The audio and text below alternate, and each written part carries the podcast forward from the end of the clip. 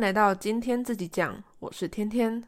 现在我人已经在日本的大阪了。我在七月一号的时候，大概中午的时间来到大阪，然后就一直住到现在，差不多快要两周了。然后我会在这边待大概半年左右的时间，就会回台湾。之后有没有在这边工作或者是生活，就是再看之后的安排。不过就是在这一周多的时间啊，我自己在大阪生活，我体验到一些事情。然后我把它分成食衣住行娱乐去分门别列，分门别类。然后今天就要跟你们说，我在大阪体验到很不同，然后还有很不习惯的事情。那先从大家最喜欢的就是就是吃的开始，吃的就是因为大家都知道日本的。食物啊，外食非常的贵，可是他们的超市真的好便宜哟！他们的超市真的便宜到会让人大开眼界的那一种，而且是完全可以不用看价钱，然后就去买的。而且重点是结账的那个结账的那个金额也是很便宜、很亲民的那一种，因为日本的外食差不多。呃，很基本的话，大概也要九百块台九百九百块日币起跳。如果要去好一点餐厅，可能就是会到一千五两千以上了。可是呢，他们的超市很便宜，然后种类又很多，所以很多人都是自己煮。像我自己来这边的时候，因为我要去学校，所以我一定要吃早餐。早餐我就是买。超市的牛奶，然后加麦片，这样子就是会很省，而且也可以很饱，可以直接撑到中午这样。然后晚餐的话，我也都是去超市买食材、调理包什么的，饭啊、面啊，自己回来煮料理。像我有一次，我第一次去那个日本那边有一个蛮有名的便宜的超市，叫业务超市。然后业务超市。就是它的取向不是像台湾的全联那一种，它有点像是，嗯，摊贩会去采购的的一个超市，所以它的价格就是都很便宜，因为它是大量进货，所以它的分量一包也很大。可是它也有 for 就是给那种家庭自己料理的，所以你要买小分量的也是有。对，然后我在那个业务超市里面。我最惊人的是，一包乌龙面，就是那个冷的那一种乌龙面，要自己煮的。你们猜多少？跟你们说，这很吓人，一包才台币四块钱，四块耶！我从来都没有在台湾听过这个价钱，我真的超级傻眼。我想说。是是买到不新鲜的吗？还是什么集齐品？结果没有诶，因为其他的不同品牌的乌龙面也都是这个价钱，所以我就觉得很吓人。之后我又再被吓到的是，台湾人都很喜欢的那个小熊饼干，就是之前有流行过那个摇摇摇，然后会变成一颗球的那个小熊饼干，他在。那个业务超市，就算不是业务超市，一般的便利商店或者是超市好了，大概台币会落在二十五块左右。如果是一般超市或是便利商店，可能二十五、二十五台币、二十七台币。那业务超市，我就记得它是二十三台币。我记得台湾的 Seven 卖那个小熊饼干是卖到超过三十吧。所以对我来说，那个小熊饼干是有一点点高级的东西。结果在日本是因为他们国产的嘛，就是超级平民，就超级无敌便宜的东西。对，所以在这边能够享受到的一个快乐，就是在超市可以很很尽兴，很不用想太多的去买东西，不用在那边很辛苦的比价，反正你最后就是花的钱也不会到太多。所以我就是觉得，哇，他们的食材那么便宜，难怪大家都是要自己煮。然后我们不是平常都会看到那个妈妈会准备那种很漂亮的便当，帮老公或者帮小孩带去学校或是公司。他们自己煮的文化真的跟台湾差异还蛮多的，因为台湾的台湾有时候自己煮的价钱其实跟你在外面吃其实差不多，看你吃什么啦。对，可是，在日本这真的会差到很多。这是我目前体验到吃的最最吓到的文化。然后还有一个是他们的东西啊。口味好两极哦，不是太甜就是太咸，然后不然就是没味道。像，诶，我还记得我第一天来住的时候，然后接洽我的那个房仲，他就人很好，就买那个蛋糕给我。我想说，哇，我第一天来到日本就可以吃蛋糕诶，结果吃下去超甜，甜到就是啊，一定要配水配茶的那一种。然后我就觉得。嗯，还是 嗯，台湾的蛋糕的味道我还是比较喜欢。对，虽然他们的蛋糕甜点是真的做的很精致的，但是那个甜度我嗯有点没有办法，我不是蚂蚁人。然后他们的呃咸食也是真的蛮咸的，撇开拉面不说好了，像是那个。我有去吃他们的大阪烧，然后也有去吃那个叫什么羊食，就是他们的汉堡肉的那个酱，哦哦，太浓，太浓了。我知道大家应该都很多人知道，那个日本拉面口味真是非常重，就是连他们人都不会喝汤的那一种。因为台湾人吃面，有些人会喝汤嘛，可是他们的拉面面。他他们拉面真的不能喝汤，真的会去洗肾，真的盐分太高了。而且我有记得我来大阪后去吃了一次拉面，然后虽然很好吃是没错啦，但是我一回去就拉肚子了，因为真的太咸，就是可能有点有点水土不服之类的，不习惯了。对，然后这是吃的部分，我目前体验到是这样。那还有一个是衣衣着的部分，就是食衣住行衣服的部分。呃，来到这边应该就是会觉得说他们都蛮会打扮，不管男生女生，尤其是女生来说，呃，外表会再被要求一点，例如说他们会那个脱毛，会除毛。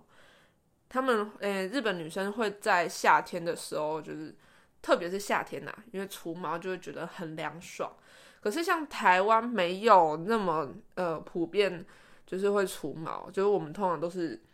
自己刮，就是可能毛发量比较多的地方。但他们是全身，就是包括你的四肢、你的你的脸。你的手指头那个细细的那个关节中间的那个毛也都会全部除掉。我还记得之前有看一些呃日本人来台湾发展的 YouTuber，他们说哦男性 YouTuber，他们说他们来台湾看到女生的身上就是有体毛，都吓到了，就是会觉得哎，原来女生的手上。就是会有这些细毛，哎，我以前在日本生活是没有看过的，然后我就觉得，哦，这真的差好多。因为第一个是因为其实除毛，就是如果你给外面的那种专业，像什么热蜡除毛，蛮贵的。其实，可是如果你自己去买那个除毛膏、除毛刀自己弄的话，也怕会就是弄不好，甚至可能之后长出来变粗粗的这样。对，我就觉得。除毛，因为没有四肢的毛没有那么习惯啊，所以对我来说有一点麻烦。再就是化妆，就是日本的女生其实很少，几乎我真的没看过素颜在在街上的，甚至是因为我我现在是住那个大楼，甚至是我家邻居，就算只是去倒垃圾好，也是看到很完整的衣着跟妆。真的就是完好的一个，就是跟你在外面看到那个行人一模一样，即使他只是去倒个垃圾而已。对，所以有一次我就我就是忘记倒垃圾，可是我已经就是衣服都已经变成那个加长的衣服啊，然后妆也都卸掉了。可是呢，不行，就是因为垃圾已经积太多，我一定要去倒了，所以我就画那个，我就我就换个衣服，然后戴个帽子，然后把头发绑起来，然后戴再戴口罩，就是让脸只剩下两颗眼睛可以看到我。对，我就这样子去倒垃圾，我就觉得啊，我好像得到了什么自由一样，我居然可以素颜出门的感觉。因为我之前在台湾，我是不会就是每天化妆，我可能就是有要录。录节目的时候才会化，或者是说去参加一些嗯聚会啊，或者是一些比较重要的场合，我才会化妆。不然其实每天化妆蛮伤皮肤的。但是我从第一天来日本到现在一个多礼拜了，我还没有就是完全素颜的，就是出去除了到了时之外出去过，我就是会觉得在这边好像。嗯，素颜是有一点不太礼貌的事情。虽然这样讲不太正确，就是政治上不太正确，但是会觉得他们的整体、整体社会跟整体文化就是这样子。那我来这个国家，我就应该要入境随俗的感觉。所以其实，嗯，虽然只待了一个多礼拜，但我觉得我自己改变还蛮大的。还有一个是，我不敢乱穿衣服出门。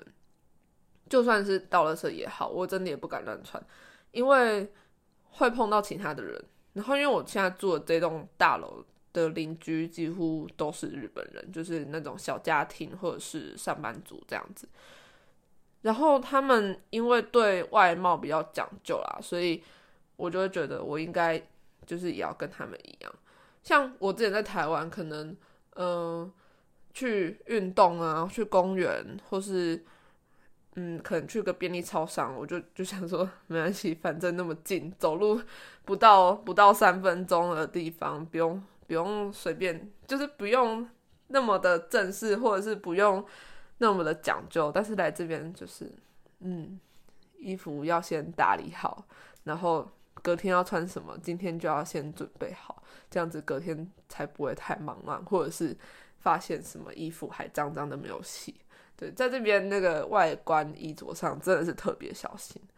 还有这边的 Uniqlo 真的超便宜，真的是，嗯，我没有想象过这么便宜，因为在台湾，我我们的 Uniqlo 算有一点点贵吧，有些都还会到一两千块，但是在这边真的折合台币差不多 几百块的价钱，有一些像是那个。呃，Spy Family 的衣服就是大家都很，就是最近大家都蛮蛮多人在穿的那个 Spy Family 的 Uniqlo 的衣服，在日本卖是一百九十台币，然后在台湾卖是五百九十台币，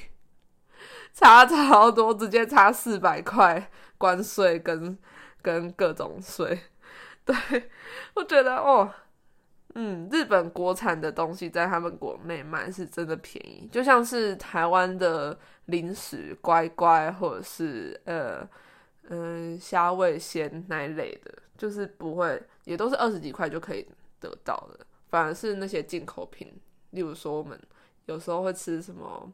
呃洋芋片啊，就是从美国从日本来的洋芋片，就是会到三十以上这样。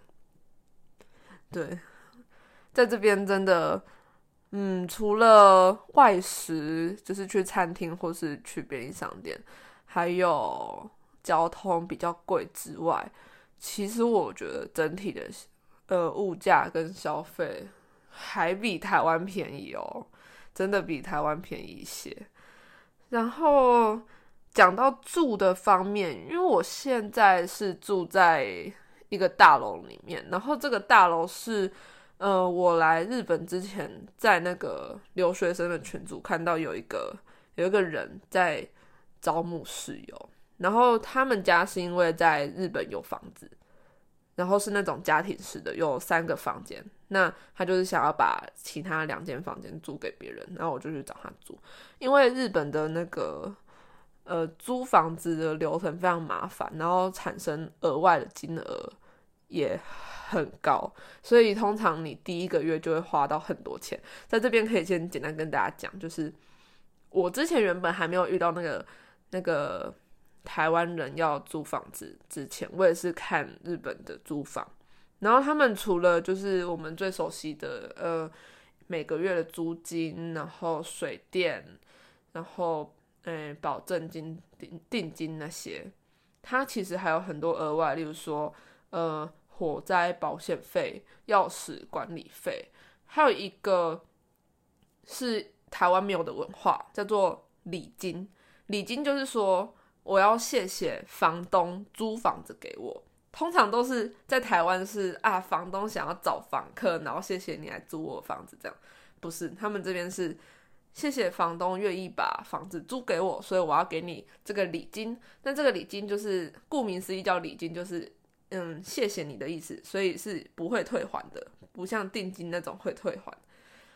然后这个礼金的金额大概会是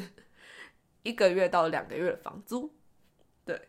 所以，假如说你的房租是五万块日币好了，那这个礼金就会是，呃，大概是五万到十万日币左右，也是非常贵重的礼物呢。对，我觉得这个礼金的文化真的会让，嗯，一刚开始来日本的人会蛮措手不及的，因为这样子你第一个月开销就会很大。然后，因为我目前还没有遇到他就是要支付水电费，因为我才刚来嘛，所以之后如果再遇到他们的水电费到底怎么算的，或是到底比台湾贵还是比台湾便宜，还是算法很奇怪之类的，我再分享给大家。对，现在讲的这些住的部分，其实我没有太大的去跟日本，就是跟日本的租房文化交。就是交集到，因为我是跟台湾人租的，所以一切的规则都是就是照台湾人逻辑。因为在日本租房，其实它就是一间空屋给你，有些甚至连床架都不给你，所以就是你所有的家具都要自己填充进去，你就变成还要买那些家具。可是我们在台湾租房子，就是房东就会付好，反而空屋给你的很少。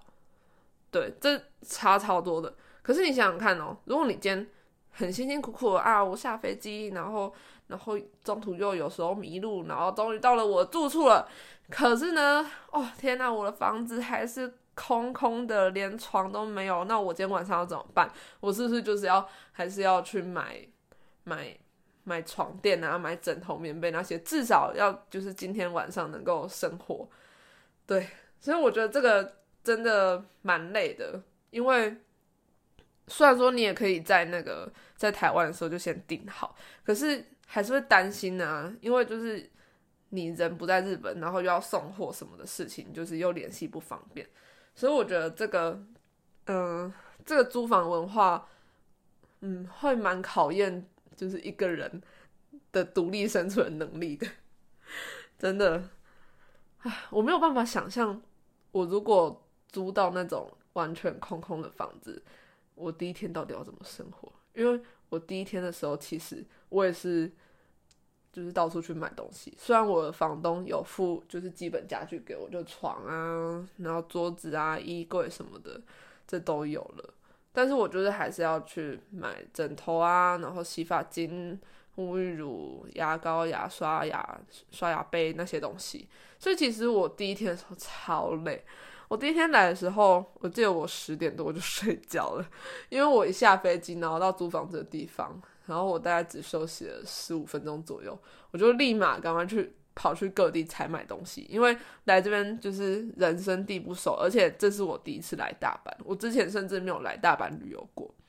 我就是还是会那个迷路啊什么的。所以我还要把我自己就是有可能迷路的时间算进去，然后就到处去买生活必需品。头几天真的超级无敌累。那说到跑来跑去，这边的行、食衣住行、行的部分，交通，交通我要先讲的第一个就是哇，他们的交通费那个电车费用真的是不便宜啊。因为像呃像台北捷运好了，台北捷运我记得差不多落在二十到，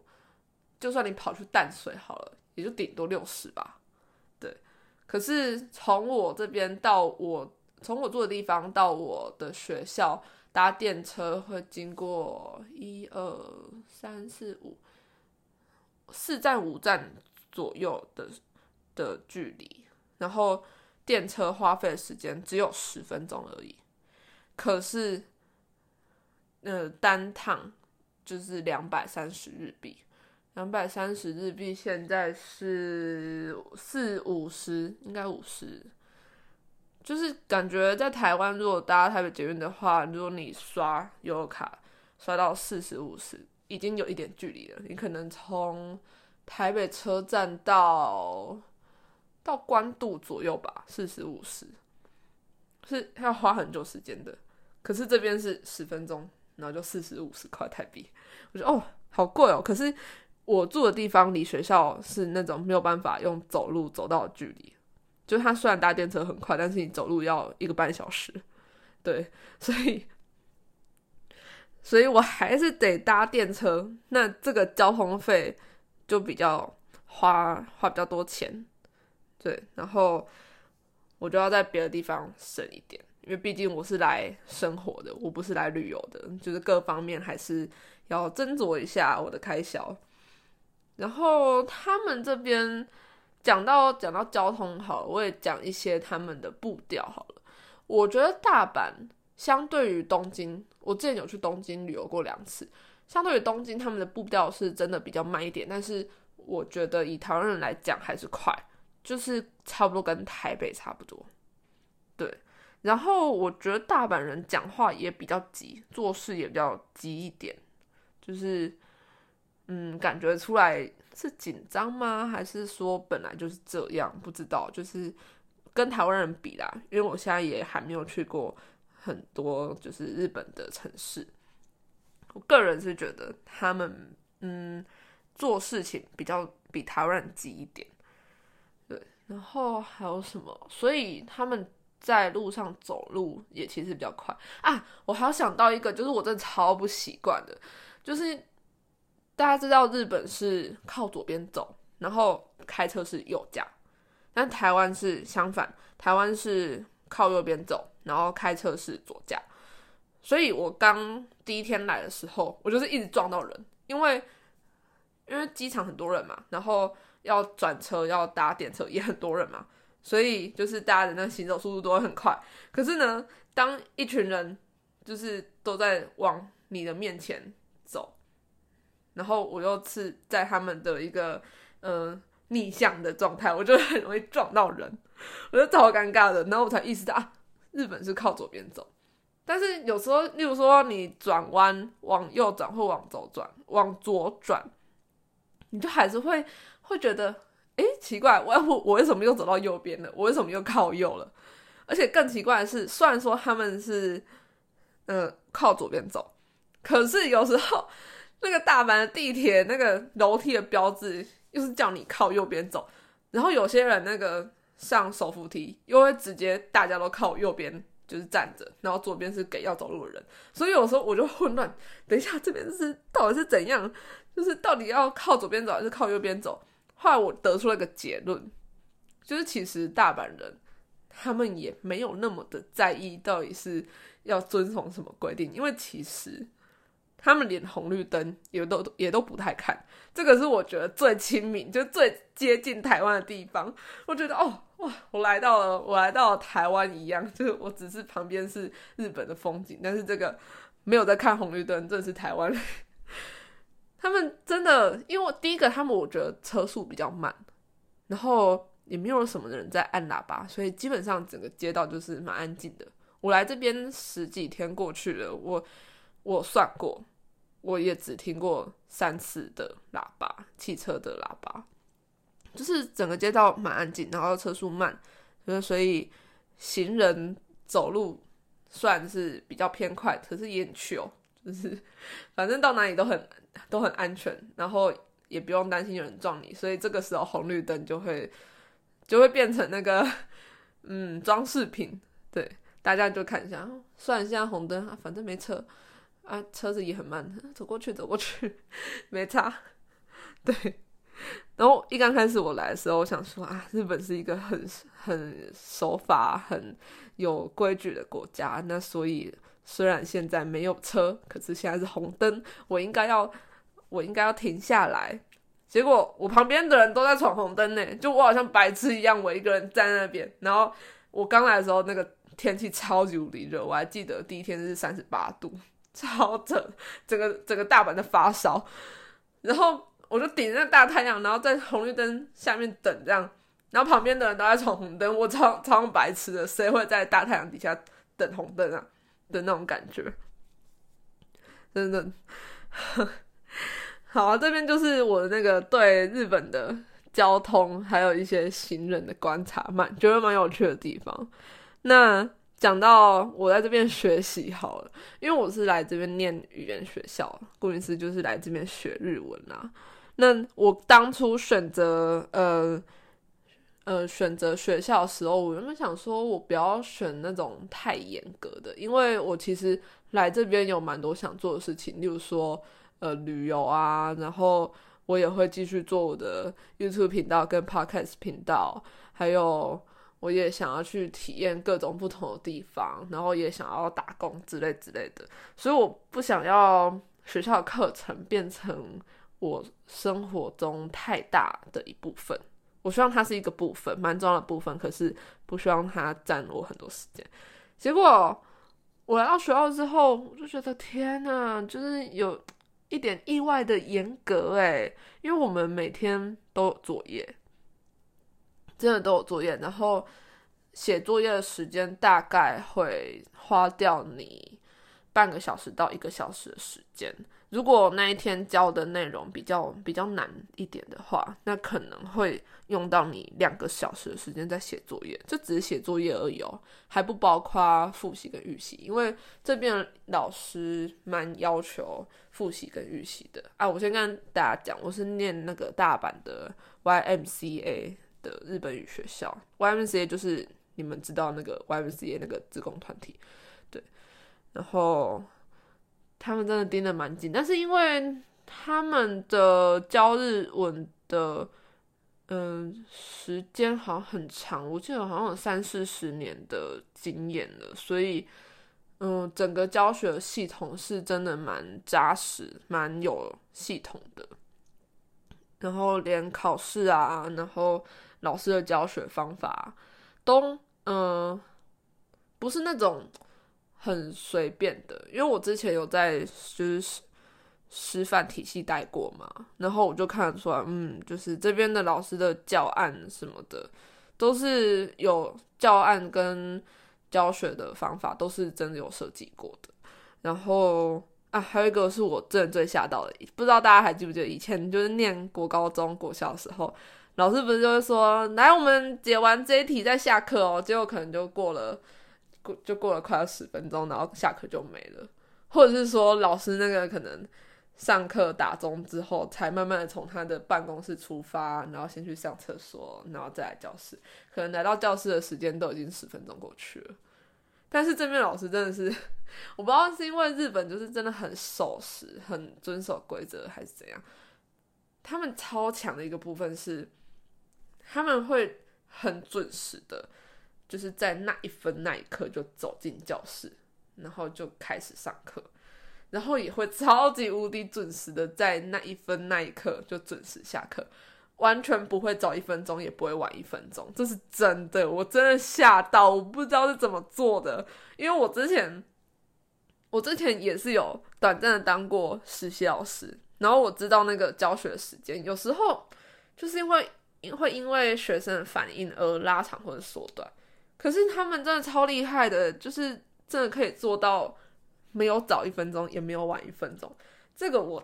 打从心底佩服，因为我之前自己有做过短暂时间老师，我知道这个其实很难。对这个部分，连就是只有不是不是那种日本的自己的国高中的学校，是只是语言学校而已。就这么的准时，而且老师就是都是很正式的来，男老师一定是一定是穿衬衫，然后西装裤打领带，呃，应该这边的上班族都是这样子。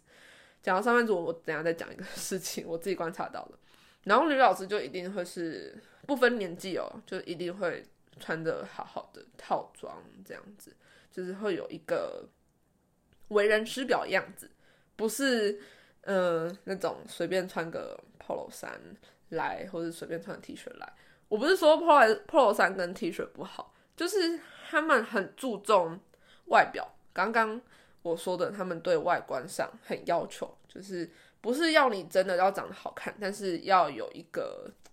一个标准在的意思。然后他们也每个人几乎啦，我觉得每个人都会去尽量符合那个标准。那讲我刚刚说的，就是因为我是上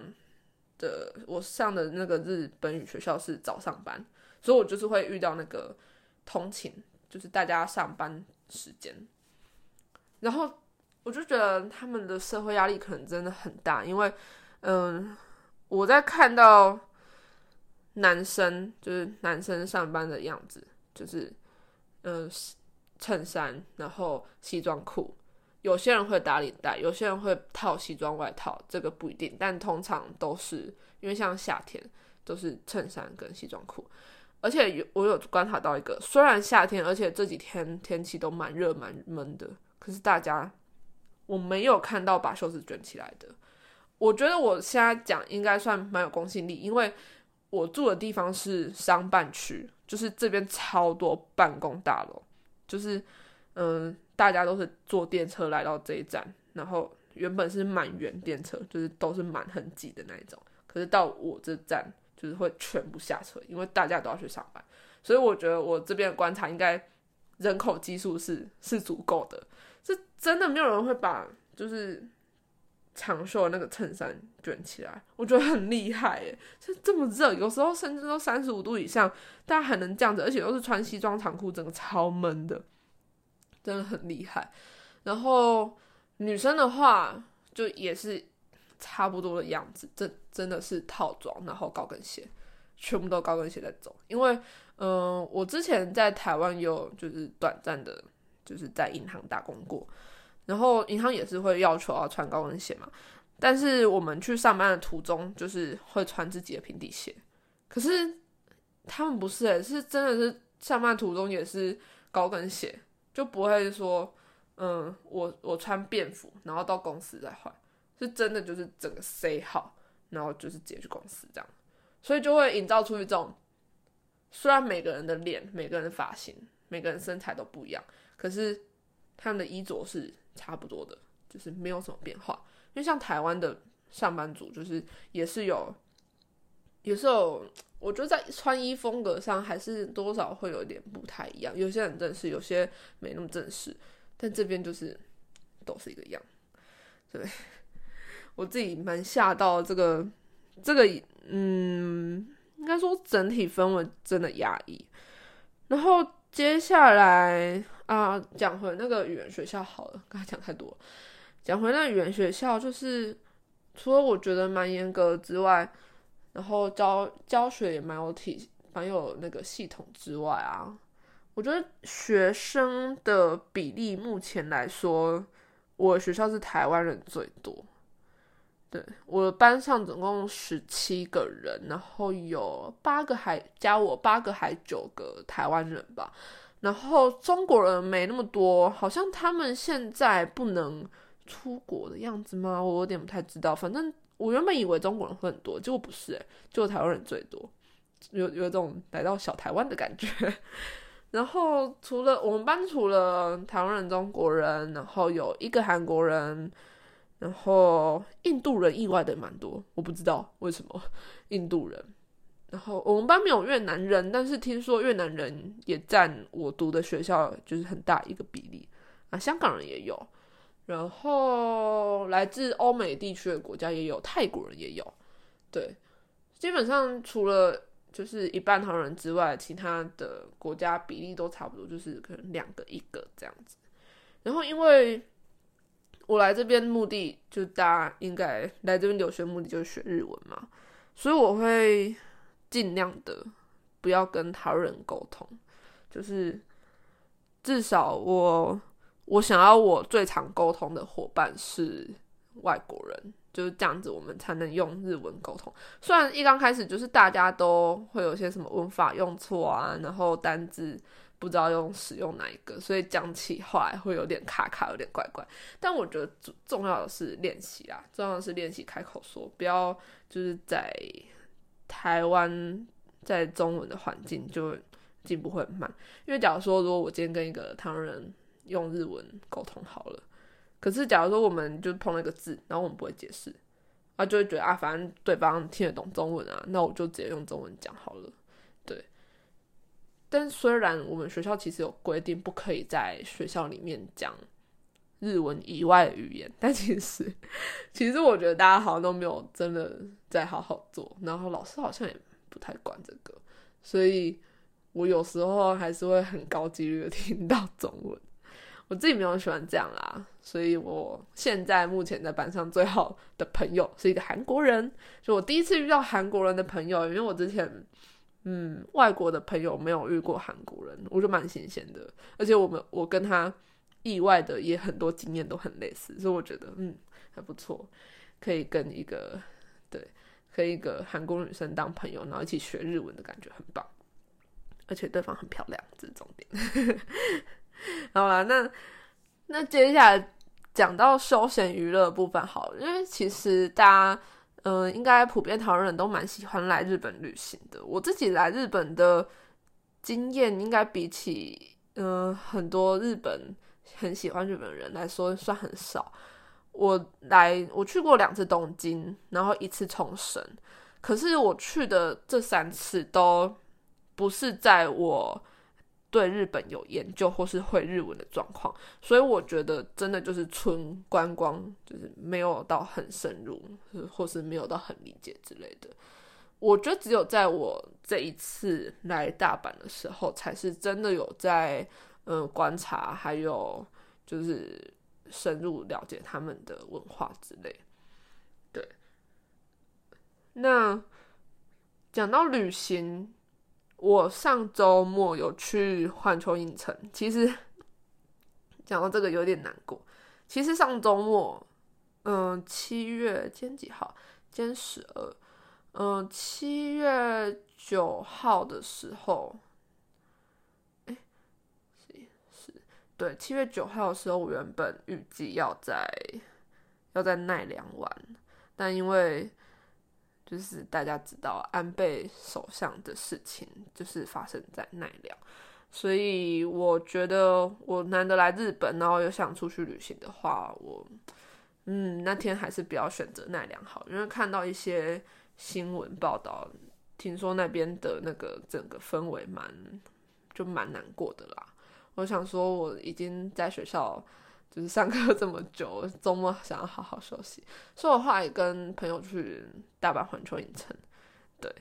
然后嗯，环球是我第一我这一趟来日本第一个旅游的点，然后第一个印象就是 门票好贵，门票真的好贵，然后呃一般的票，一般的成人票就要八千九百日币。如果以现在日那个日元的汇率来看的话，已经超过台币两千了，真的好贵哦，超级无敌贵！而且我还没有算那个其他就是特别主题，因为像现在有柯南、有美少女战士、有猎人、有进阶巨人，然后任天堂的，对我还没有算那些钱哦。因为我就是去的时候已经买不到票，我想说我就是来休息，所以我没有很想很早去，我就是十点才到那边，然后当然就已经卖完，我就只有玩那个就是环球自己里面的主题啊，其实就是还我就觉得蛮够的，因为我去玩那个哈利波特，我觉得那实在是太厉害了，那真的好厉害哦，就是那个哈利波特的。呃，游戏还有两个，一个是在外面的，一个是哎，应该严格来说是有三个啦。那我先讲两个比较主要的、比较刺激的，一个是在外面，然后一个是在室内。然后我是玩那个室内的那一个，室内的那一个游戏，它它是你就做一个有点类似云霄飞车的东西，然后可能是在室内云霄飞车，然后你会他会带你看就是周边的那个样子，然后就是会你仿佛来到了那个霍格华兹的感觉，然后会跟着那个哈利波特一起骑着扫帚在空中飞行，然后很刺激、很危险的时候。对，然后那个云霄飞车就是有时候会直接让你平躺，然后有时候又会直接就是接近垂直下降，然后有时候又会加速，有时候又会什么震动，然后有时候又会什么突然停止，就整个哦太刺激，然后因为又太有临场感，就在山谷中间那个穿梭感，我就觉得哦天哪，我是不是要死在个这个魔法世界了啊？超可怕，因为我本身蛮巨高的。然后我想说，哈利波特反正在室内，应该也不会怎样吧？结果哦，不行哎，我 我没有办法，我没有办法接受这一切，我觉得太多了。可是我真的必须讲，他那个效果真的做的好好，我真的有就是觉得我身在那个魔法世界的感觉，很厉害，玩那个就值了，真的玩那个就值了。虽然门票很贵，但是那个就够了。我那天在 USJ 待了。十哎，从十点待到晚上六点半左右，所以总共也也八个小时。对，然后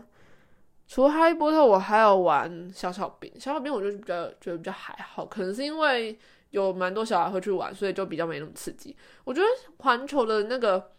导向比较比较像比较偏小孩，哎，不比较偏大人啊。然后迪士尼感觉比较偏小孩一点，所以。环球有很多都很可怕的游乐设施，我知道有一个什么什么侏罗纪还还是还是什么的，它是我觉得那其实很厉害，如果不会怕的人一定要去玩，因为它它那是一个我觉得很很刺激、很恐怖的云霄飞车，可是它那个轨道是是你走到环球的哪里你都会看到，所以等于说如果你搭了那个云霄飞车，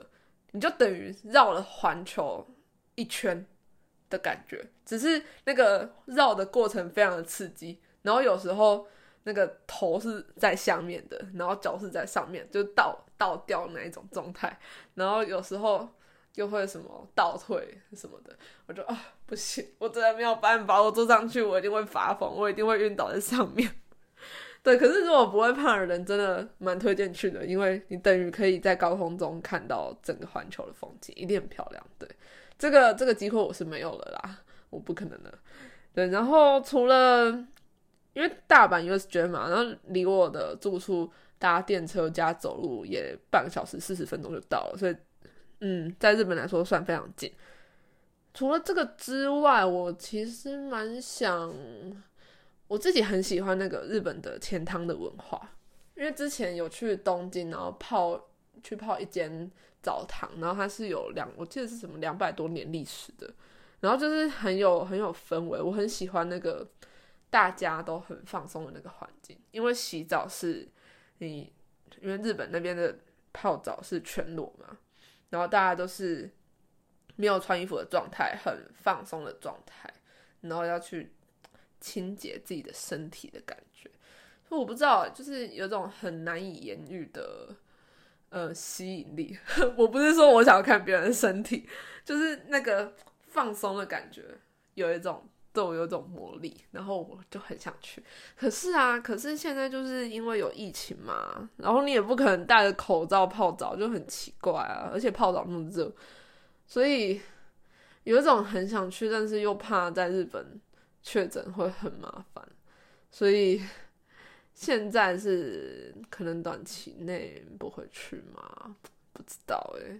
然后还有一个是因为我住大阪，然后大阪的搞笑文化很有名。因为我在台湾就很常会去看漫才表演。然后，嗯，大阪有一个呃公司非常搞笑的公司叫吉本兴业，是非常非常有名的，而且他们公司非常的大。